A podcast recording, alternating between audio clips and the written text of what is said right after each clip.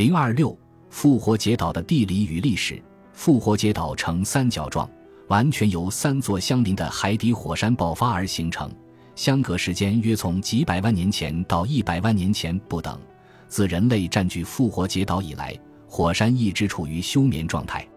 岛上最古老的破伊克火山爆发于六十万年前，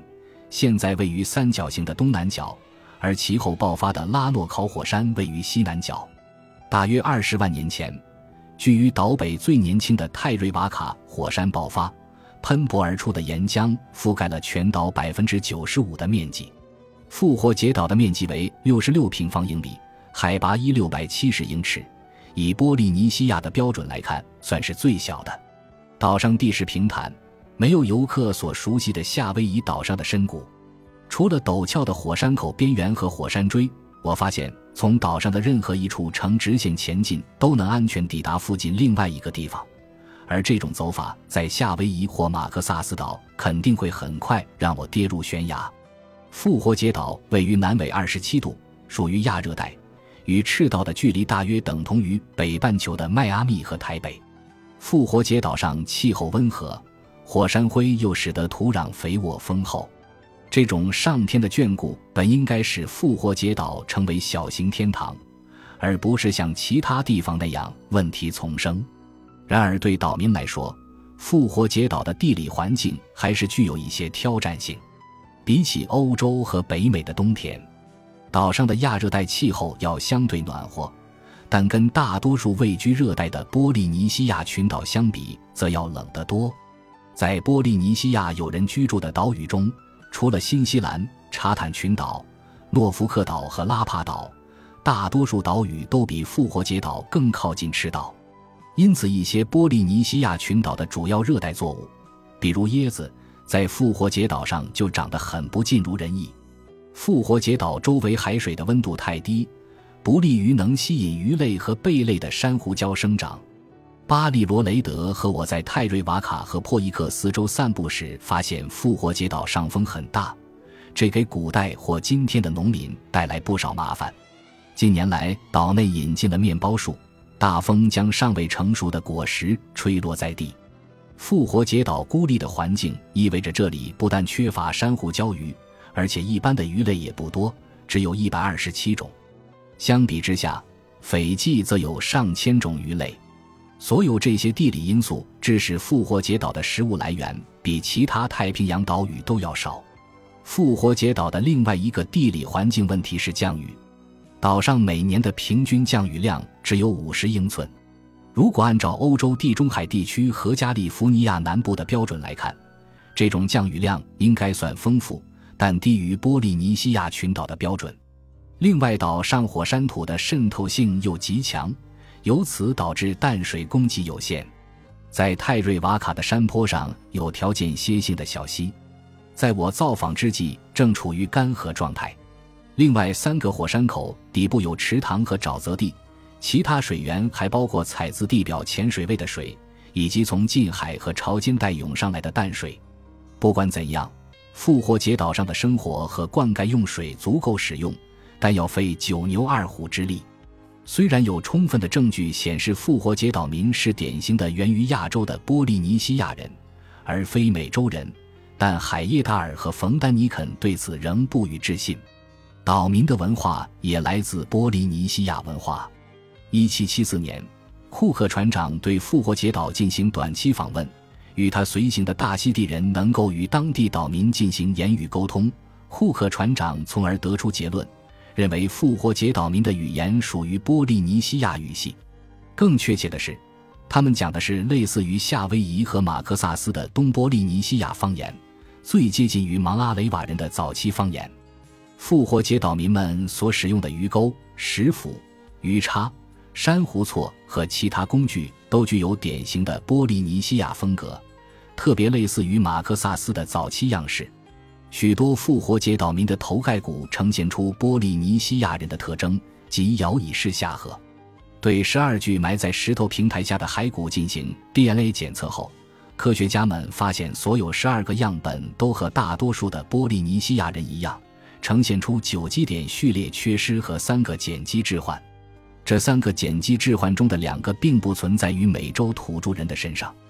因此海耶达尔提出的复活节岛民具有美洲土著的基因这一说法并不成立。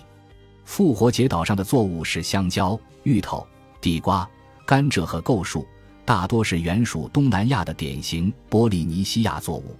鸡是岛上唯一的家禽，也属于亚洲典型的波利尼西亚动物。甚至连藏匿在木筏里跟随第一批拓荒者一起上岛的老鼠也是。史前波利尼西亚人的扩张是史前人类在海洋探索中最惊天动地的一笔。亚洲大陆上的古人类经过印度尼西亚群岛，向澳大利亚和新几内亚扩散，到公元前一千二百年，他们顺着太平洋一直前进到新几内亚东边的所罗门群岛。同一时期。新几内亚东北部的俾斯麦群岛出现了一个人类族群，他们会航海、耕种，会制作著名的拉皮塔风格的陶器。他们又从所罗门群岛向东，在广阔的海洋前行了一零零零英里左右，到达斐济、萨摩亚和汤加，成为波利尼西亚人的祖先。虽然波利尼西亚人没有罗盘、文字和金属工具，但他们是航海艺术和木筏技术的专家。科学家们通过对陶器、石器、房屋和庙宇的遗址、食物残渣以及人类骸骨这些丰富的考古证据进行放射性碳年代测定，从而推断出波利尼西亚人扩张的大致时间和路线。公元一千二百年左右，在夏威夷、新西兰和复活节岛所构成的三角状的广阔洋面，每一处适合人类居住的地方都有波利尼西亚人的身影。历史学家们曾把人类发现和定居所有的波利尼西亚岛屿归结为运气，比如满载渔民的木筏偏离了航道，从而发现了荒岛。现在我们已经清楚地知道，这种发现与定居是经过周密详尽的计划，而非在海面上随意漂流。许多波利尼西亚岛屿是由西向东被逐一占领的，逆行于由东向西的风向和海水流向。在大海上逆风航行或者等待风向暂时逆转，很有可能发现新的岛屿。从芋头到香蕉，从猪到狗和鸡，波利尼西亚人将各种作物和家畜一一运过去。由此可以看出，从家乡将各种东西都带到新的殖民地是一种精心准备的殖民活动。波利尼西亚人的祖先拉皮塔窑工的第一波扩张浪潮向东至到达斐济。萨摩亚和汤加相互不过几天的航程，然而西波利尼西亚岛屿与下列这些东波利尼西亚岛屿之间隔着更为广阔的海洋，如库克群岛、社会群岛、马克萨斯群岛、奥斯垂尔群岛、土阿莫土群岛、夏威夷、新西兰、皮特凯恩群岛和复活节岛。在约达一五百年的长期停顿后，这一缺口最终被打破。可能是因为他们的木筏与航海技术的进步，或是洋流的改变，海平面下降，出现可做跳板的小岛，亦或是一次幸运的航行。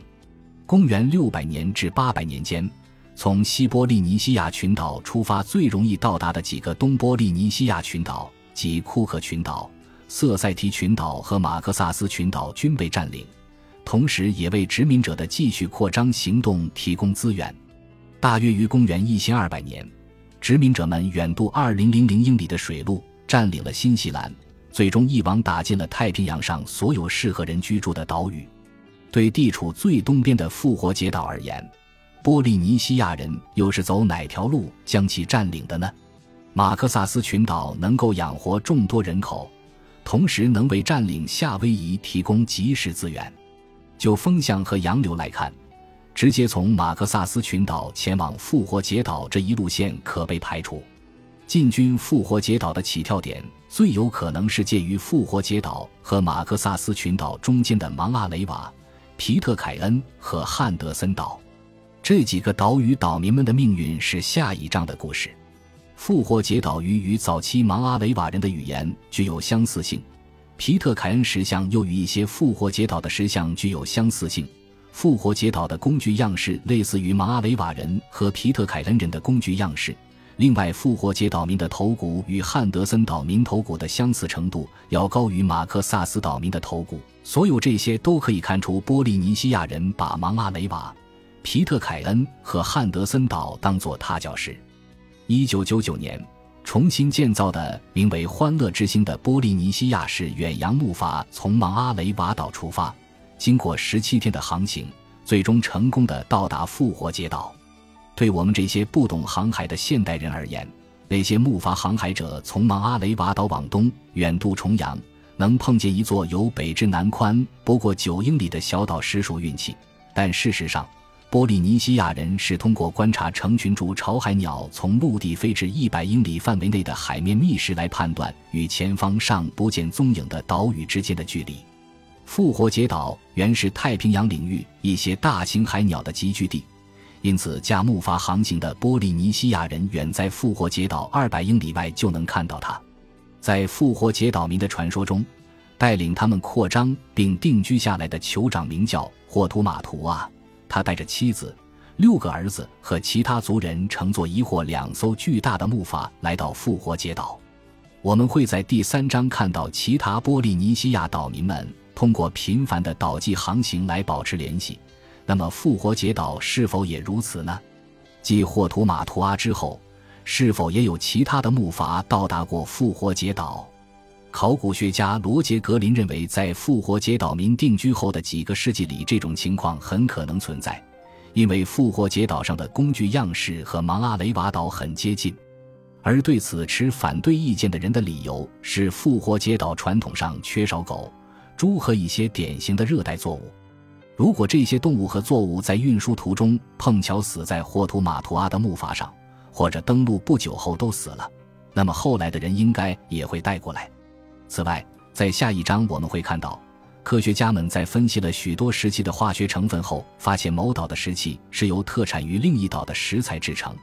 这明白无误地证明了马克萨斯群岛、皮特凯恩岛、汉德森岛、芒阿雷瓦岛和瑟塞提群岛之间的岛际航行。但是在那些岛上没有发现用复活节岛的石材制成的石器，反之亦然。因此，复活节岛自打霍图马图阿登陆后，很可能完全的与世隔绝，数千年不与外界联系，一直到罗泽维恩发现了它。如果几个主要的东波利尼西亚岛屿于公元六百年到八百年间开始有人类居住，那么复活节岛又是何时被占据的呢？正如前者的具体年代尚存有争议一样，复活节岛被占据的时间至今未有定论。已出版的文献资料通常认为，人类于公元三百年到四百年间开始在复活节岛上定居。这一结论基于以下三种分析手段：即语言分离时间、三个来自阿胡特佩石像的放射性碳年代测定和湖底沉淀物所显示的砍伐森林的证据。但是，研究复活节岛历史的专家对这些早期的年代断定越来越怀疑。首先，语言年代学技术就很不可信，尤其是复活节岛和芒阿雷瓦岛这类语言史相当复杂。其次，那三次放射性碳年代测定都基于同一个样本，用的是当今备受质疑的旧方法，而且也没有证据显示木炭样本与人类有关。而古生物学者大卫斯德曼。考古学家克劳迪奥克里斯提奥和帕特里夏瓦尔加斯在复活节岛的安纳根纳海滩获取古人类使用过的木炭和吃剩的海豚骨骸，然后经过放射性碳年代测定，得出第一批人类定居复活节最可靠年代为公元九百年。安纳根纳海滩是整个岛上停靠木筏的最佳点，因此第一批移民很可能就定居于此。另外。先进的加速器质谱和海洋贮存库对海豚骨骸做了年代分析，校正了放射性碳年代测定所得出的估计数值。新得出的年代数比较接近首批移民的定居时间。这一考古遗址含有复活节岛迅速绝种的土生陆禽和许多太平洋鸟类的骨骸，而捕捞海豚的木筏也很快就失传了。因此。对于首批人类定居复活节岛的时间，目前最可靠的推断应该是稍早于公元九百年。本集播放完毕，感谢您的收听，喜欢请订阅加关注，主页有更多精彩内容。